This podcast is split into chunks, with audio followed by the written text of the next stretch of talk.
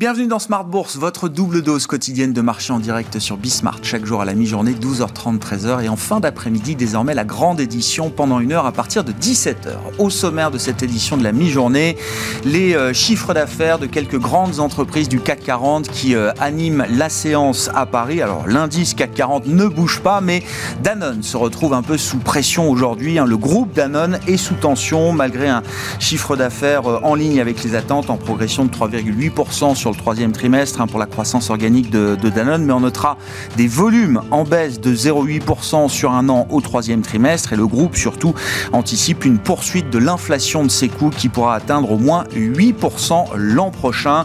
Le titre Danone recule de 2,5% à mi-séance et signe la plus forte baisse du, du, CAC 40. Danone qui accueille donc son nouveau directeur général, Antoine Saint-Afrique, qui tiendra une journée investisseur importante le 8 mars prochain et qui sera sans doute l'occasion de détailler détailler la nouvelle stratégie de Danone avec le nouveau management qui se met en place aujourd'hui. Dans la série des résultats, on aura ce soir le chiffre d'affaires de Kering après la clôture du marché parisien et puis après la clôture de Wall Street, d'autres résultats à attendre, dont ceux de Netflix qui seront des résultats très suivis après le dernier succès de Netflix avec la série Squid Game coréenne qui a cartonné et qui sera sans doute pour l'instant le, le plus gros carton historique de Netflix à suivre donc ce soir après la clôture de Wall Street. Et puis on reviendra bien sûr sur les sujets euh, d'inflation avec un, pricing de marché, comme on dit, qui devient très agressif. Le marché commence à anticiper une euh, vitesse de normalisation des politiques monétaires beaucoup plus rapide que ce qu'on imaginait il y a encore quelques semaines ou quelques mois. On en parlera avec les équipes de stratégistes de CPRAM dans un instant.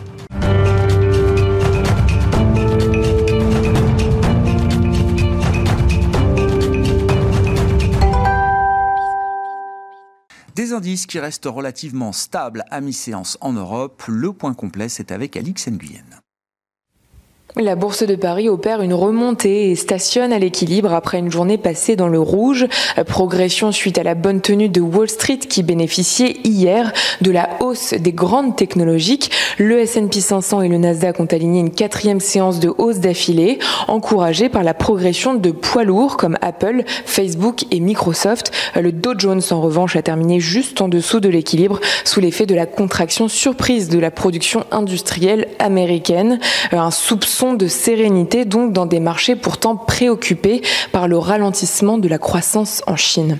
Aujourd'hui, la suite des publications trimestrielles continue. Si le marché les envisage comme un bon cru, la vigilance reste de mise quant à l'évolution des cours du pétrole et des matières premières et leurs conséquences sur les performances des entreprises. La hausse du pétrole et des métaux soutient Total Energy et ArcelorMittal.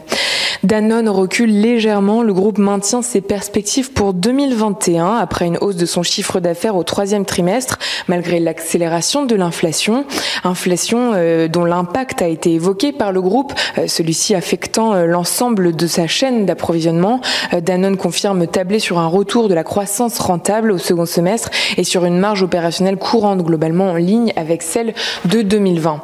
Le directeur financier de Danone, Jürgen Esser, s'est exprimé dans la presse. Il a prévenu que l'inflation des coûts devrait accélérer à 9% au second semestre contre 7% au premier. Euh, tension qui, selon lui, euh, devrait perdurer en 2022 et pourrait même s'amplifier. Euh, Vinci est stable et Kering progresse un chouïa avant la publication de leurs chiffres d'affaires après clôture. Si la performance des entreprises apaise un peu les marchés, la perspective d'une réduction des mesures de soutien des banques centrales s'ancre. Seront donc surveillées les interventions de plusieurs responsables de la Fed cette semaine.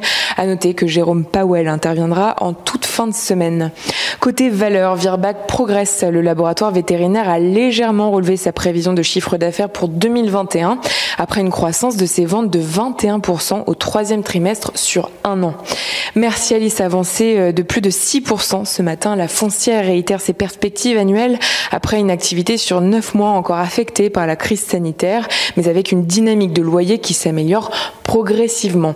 Et puis euh, une hausse pour ODF, euh, d'après une info du Figaro, Emmanuel Macron entend annoncer avant Noël la construction en France de six nouveaux réacteurs EPR. Tendance, mon ami, c'est chaque jour avec Alix Nguyen à 12h30 et 17h dans Smart Bourse sur Bismart.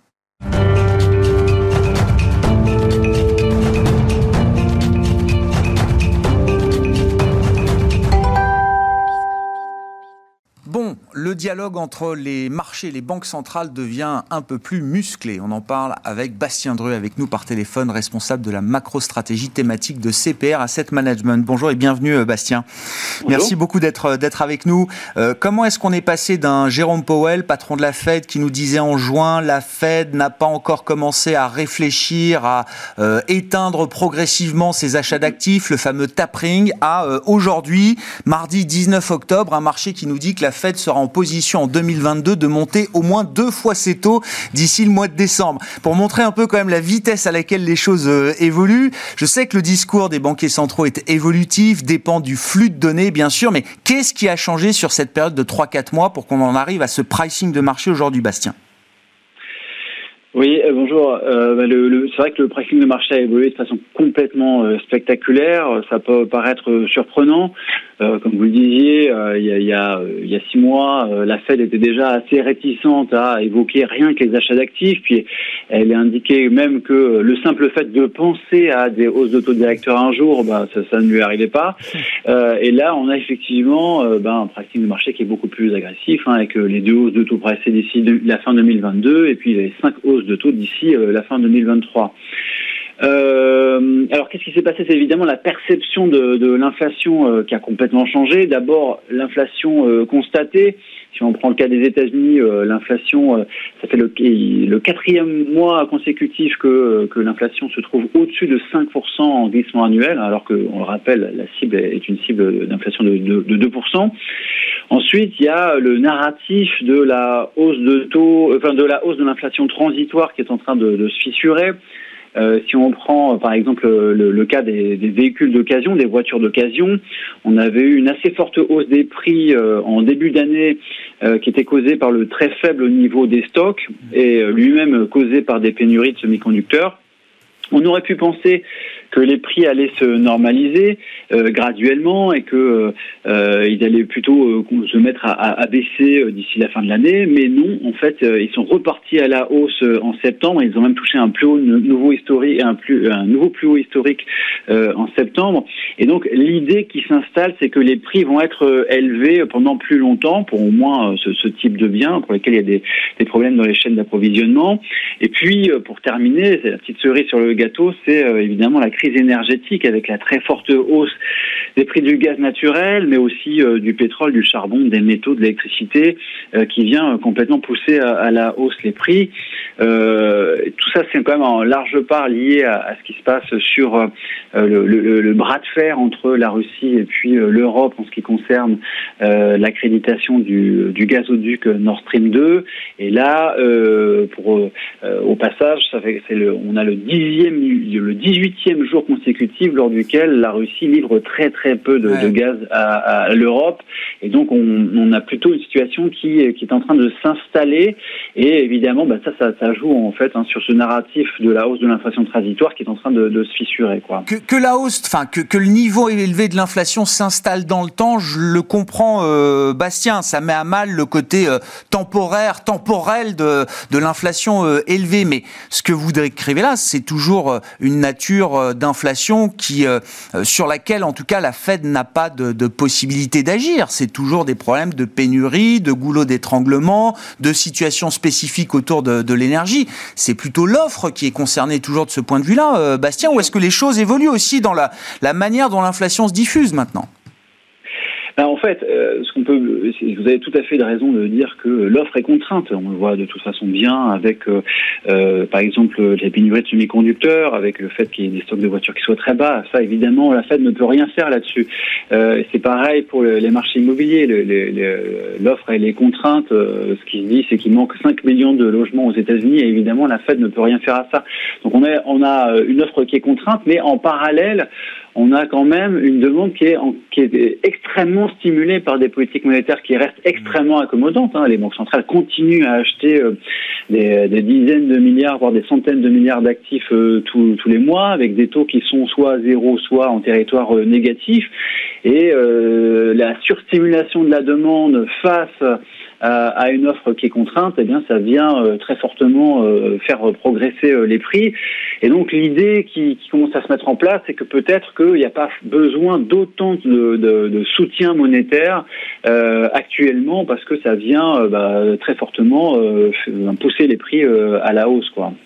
Et ça veut dire que du point de vue du marché en tout cas, le tapering, la réduction des achats quantitatifs de la Fed n'est plus suffisant pour euh, euh, écarter le risque de, le risque de surchauffe euh, inflationniste oui, oui. Alors pour le moment, on avait donc la prochaine étape de la Fed, c'est le FOMC de, de novembre, lors, lors, duquel il y aura il n'y a quasiment aucun doute, l'annonce euh, du, du, tapering, c'est-à-dire la réduction des achats d'actifs. Donc les, dernières minutes euh, du FOMC, elles évoquaient 15 euh, milliards de réduction d'achats mensuels tous les mois. on peut se demander si c'est un rythme qui est assez rapide et puis on pourrait éventuellement imaginer que cette réduction soit plutôt de 20 milliards d'achats mensuels bah, tous les mois, ce qui permettrait de gagner deux mois et puis de terminer le, le quantitative easing en avril. Il y a aussi des possibilités d'associer au, au tapering c'est-à-dire la réduction des achats d'actifs, des conditions sur le fait que sur sur, euh, sur, l'inflation, si jamais l'inflation elle progressait encore par rapport au niveau euh, actuel qui sont déjà très élevés, hein, on est au-dessus de 5% mmh. aux États-Unis, on pourrait avoir euh, une, une, condition, un, certain seuil au-delà, duquel le QE pourrait s'arrêter brutalement.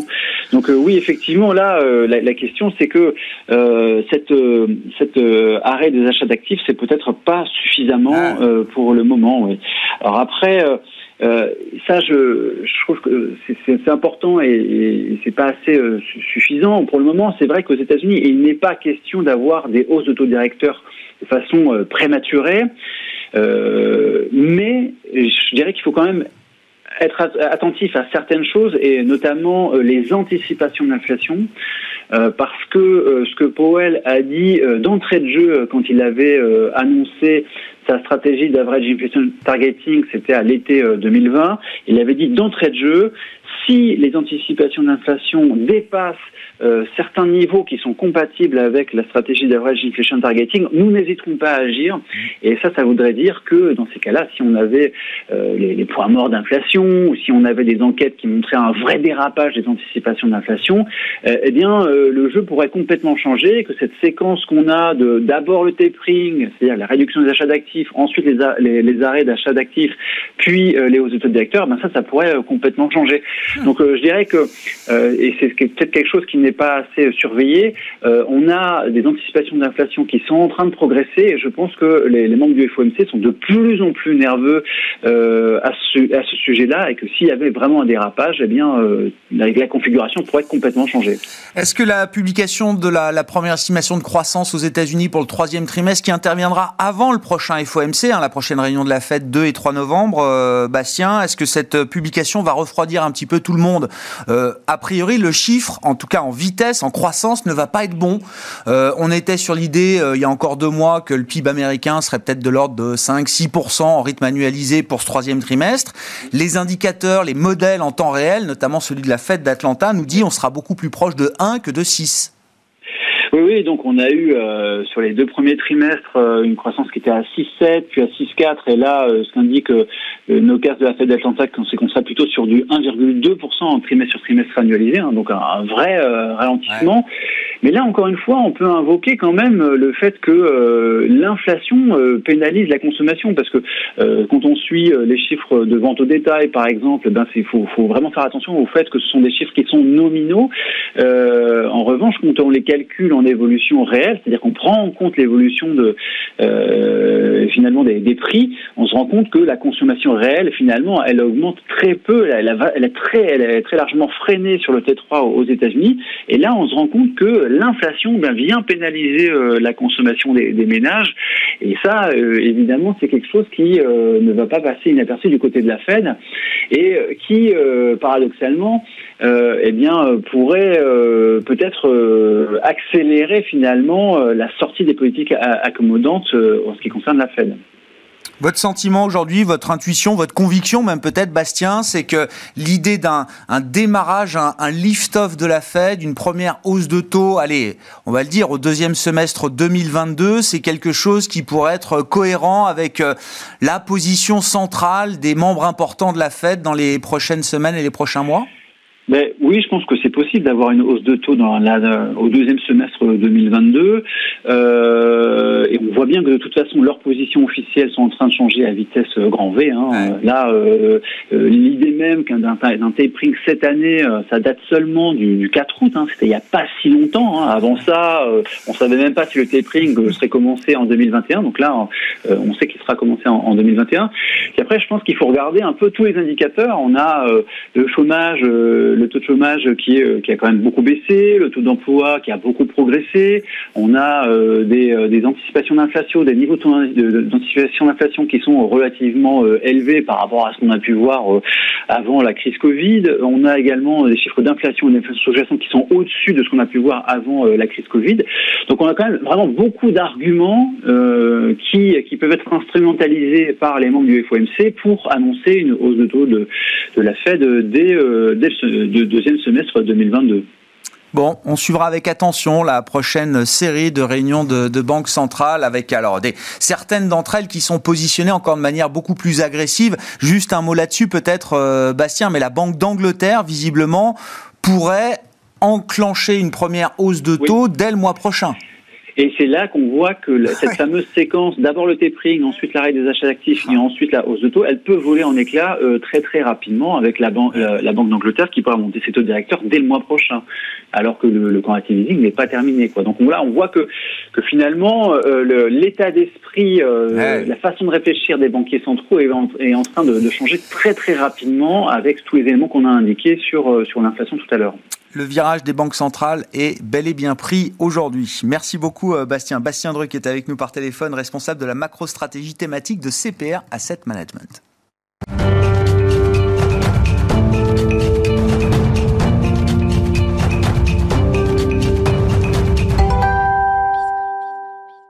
Marché et de stratégie d'investissement à présent avec Kevin Lenouel qui est à mes côtés en plateau, le directeur des investissements d'Avantgarde Investments. Bonjour Kevin. Bonjour Grégoire. Merci beaucoup d'être là. Bah, quelques commentaires après la, la démonstration de, de, Bastien Dru chez, euh, chez CPR sur la manière dont le marché euh, anticipe beaucoup plus vite que prévu une normalisation des politiques euh, monétaires. Est-ce que c'est consistant avec la, les grandes idées que vous pouvez avoir chez Avantgarde Investment en termes de, mmh. de scénario macro? Et puis sais pas comment vous regardez la, tenue du marché dans un contexte où les choses évoluent très vite quand même. Bah c'est vrai que ces dernières semaines, elles sont euh, très intéressantes, même le dernier trimestre d'ailleurs dans sa globalité. Pour nous, ça vient plutôt corroborer justement, comme vous le disiez, un scénario sur lequel on planchait depuis plusieurs, euh, depuis plusieurs mois maintenant quasiment, et un environnement aussi sur lequel on s'était préparé sur la crise sanitaire. L'idée, c'est quasiment que les dernières semaines, finalement, elles viennent raccrocher les wagons, entre guillemets, de ce qu'on s'était déjà dit sur ce plateau, mmh. à savoir un cycle qu'on attendait beaucoup plus court, beaucoup plus racé. Mais ce qui nous intéresse dorénavant, c'est que, disant cela, ça sous-tend évidemment des transitions qui soient elles-mêmes beaucoup plus brutales, un milieu de cycle potentiellement qui soit finalement précipité, et ce milieu de cycle qu'on attendait plutôt fin 2021, début 2022, bah, fondamentalement, on y est. Ça a été, euh, ça a été redit justement très justement par CPRAM. Et donc, on arrive aujourd'hui sur des niveaux qui ne sont pas des niveaux très surprenants en réalité, de notre point de vue. Donc, le dernier trimestre, un dernier trimestre sur lequel on n'a pas eu beaucoup de surprises. On s'engage justement, de notre point de vue, vers un, un changement de paradigme, entre guillemets, avec les présupposés qui y sont liés, à savoir évidemment un abandon progressif de ces croissances économiques qui étaient très fortes, qui étaient finalement à la hauteur de ce que l'on, de ce que l'on avait vécu comme crise sanitaire.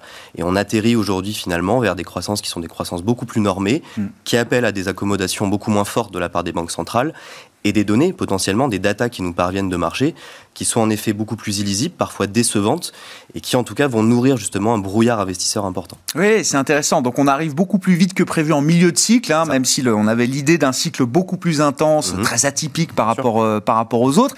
Comment vous regardez justement Alors, c'est intéressant de décomposer peut-être la manière dont les agents économiques peuvent se comporter, quelles sont les interrogations des agents économiques dans cette phase un peu accélérée du, du cycle. Alors je parle bien sûr des ménages sur le plan de la, de la consommation, des entreprises également sur le plan de l'investissement, et puis on peut mettre les investisseurs également dans cette dans cette cette grille d'analyse. Qu'est-ce que qu'est-ce que vous dites là pour chacun des acteurs, des agents économiques, Kevin? C'est vrai que c'est une décomposition qu'on apprécie, comme on décompose parfois un peu le PIB. on a cette décomposition souvent comme comme grande histoire finalement que, que l'on donne à nos investisseurs. Très clairement, ces trois agents, ils sont très intéressants parce qu'ils nous permettent de prendre le pouls, en effet, un petit peu de l'économie, donc des marchés auxquels on va être confronté.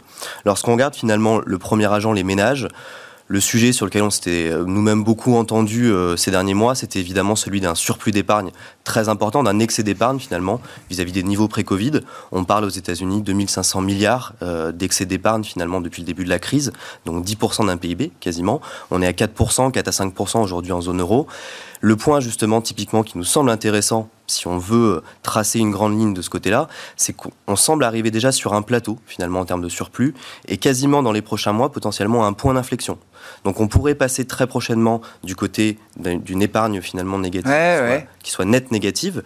Donc on repart finalement à la dépense. Donc, l'idée, on dépense plus qu'on épargne. C'est ce qui nous attend peut-être demain pour le consommateur euh, américain. Euh. Exactement. Le point, il est évidemment intéressant parce qu'il va nourrir la chaîne de production, il va nourrir évidemment l'offre, dont on va parler évidemment après. Le point qui est le plus critique ici, c'est évidemment celui de l'inflation, dont on a beaucoup parlé, parce que typiquement le risque d'une inflation, c'est de créer une demande qui soit une demande entre guillemets contrainte, une demande qui ne nous intéresse pas en tant qu'investisseur, parce que ce que l'on cherche, c'est de la demande d'investissement, c'est de la demande de consommation, donc c'est quelque chose qui soit beaucoup plus discrétionnaire et beaucoup plus constructif. Hmm. Donc évidemment, cette inflation, elle vient augmenter la demande en valeur et non pas en volume, ça n'a peu d'intérêt.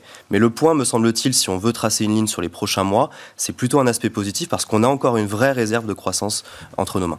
Ouais, donc bon, ce socle de l'épargne qui euh, disparaît pas aussi vite que prévu, mais ça reste quand même pour l'avenir quelque chose de, de, positif en termes de consommation euh, pour vous. Comment est-ce que vous analysez la situation des entreprises? C'est intéressant parce que là on est en pleine période de publication de résultats, mm. les taux de marge sont euh, très élevés, la, la, reprise a été très forte pour euh, la plupart des secteurs. Il y a des secteurs qui restent encore fortement impactés. maintenant, quel peut être le comportement des entreprises dans une situation de milieu de cycle? euh, qui va nous amener à un moment vers une fin de cycle. Bah, c'est tout à fait euh, ici, en effet, que se situe le point d'achoppement. C'est vraiment du côté des entreprises, du côté de l'offre. Euh, vous l'avez dit, la, demande est forte. On a noté une réserve de demande d'autant plus forte. Et on se retrouve aujourd'hui avec des goulées d'étranglement qui sont très importantes sur, sur de nombreux segments. Les prix du fret, vous en avez largement parlé, et mmh. les intrants, évidemment. Donc on a cette goulée d'étranglement. On veut là aussi voir plutôt le côté positif. On sait que la transition est brutale de ce côté-là, mais on peut juger encore une fois que cette inflation, elle sera plutôt transitoire. Donc on conserve justement ce scénario au sein de nos allocations et on va aujourd'hui miser finalement sur une sorte d'adaptation de la part des chaînes de production. Ça, c'est éminemment intéressant. Donc, si on arrive à passer cette, cette goulée d'étranglement, finalement, on pourra lever les doutes et les doutes qui sont des doutes assez raisonnables aujourd'hui sur les croissances bénéficiaires, sur les marges, etc. Mais on a le sentiment justement qu'on pourra outrepasser cela. Ça nous semble intéressant. Encore une fois, le niveau des dépenses qui nous attend, ça peut être un niveau à 6 à 9 mois. L'intérêt aujourd'hui, c'est vraiment de gérer cette goulée d'étranglement. Donc, c'est un vrai exercice de style de la part des entreprises, mais on veut voir la ligne positive de ce côté-là. Ouais, bon, et une fois qu'on a dit ça, pour les ménages, pour les entreprises, euh, l'investisseur, il est dans une période un peu plus trouble euh, aujourd'hui. Alors, euh, trouble, ça veut dire volatilité sur les marchés, ça veut dire dispersion en termes de performance. Est-ce qu'à la fin, chez vous, ça veut dire opportunité Alors, c'est tout à fait ça. Si on regarde les investisseurs de manière très générale, il est clair que on a un brouillard aujourd'hui qui est assez fort. On a parlé tout à l'heure de données qui sont des données euh, parfois assez illisibles, assez instables. Elles se retrouvent aujourd'hui chez les investisseurs. On a typiquement, je crois que c'était fin septembre, on avait des flux actions net vendeurs qui étaient parmi les plus importants depuis la crise sanitaire. Donc ça montre bien évidemment cet aspect euh, un peu à fleur de peau de la part des investisseurs. Le point qui est intéressant chez eux aujourd'hui, c'est que certes on est risk-off, mais on sent malgré tout qu'il y a une anticipation aujourd'hui qui se forge sur les marchés financiers. Cette anticipation, elle va s'ancrer au fur et à mesure.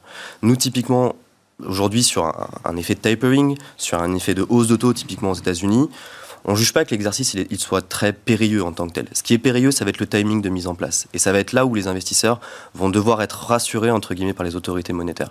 Mais un tapering en tant que tel, il ne nous inquiète pas. On avait déjà évoqué cela au mois de mai, quand Robert Kaplan évoquait déjà cette fissure au sein du bord de la Fed. Bien globalement, aujourd'hui, ce qui est dangereux, c'est plutôt nous ce qu'on appelle l'effet ciseau.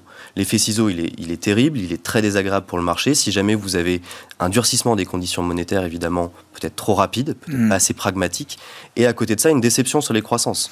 Là, typiquement, on se retrouve dans un effet qui est très désagréable. Ça peut nous rappeler des, marchés quasiment comme 2018, où on avait une Fed qui était évidemment moins accommodante, c'est tout à fait normal, mais on avait une guerre commerciale qui s'enclenchait, des déceptions qui allaient de pair finalement avec cette guerre commerciale sur la croissance économique. Et là, le marché se retrouve pris en étau finalement entre deux eaux qui ne lui plaisent pas forcément. Mais on a là aussi le sentiment que ça peut être relativement bien géré. La communication jusqu'à Jackson Hole, elle était plutôt très bonne. Mm. Et même le, revirement finalement de, Jérôme Powell sur Jackson Hole n'a pas été très marquant finalement pour les marchés financiers en tant que tel.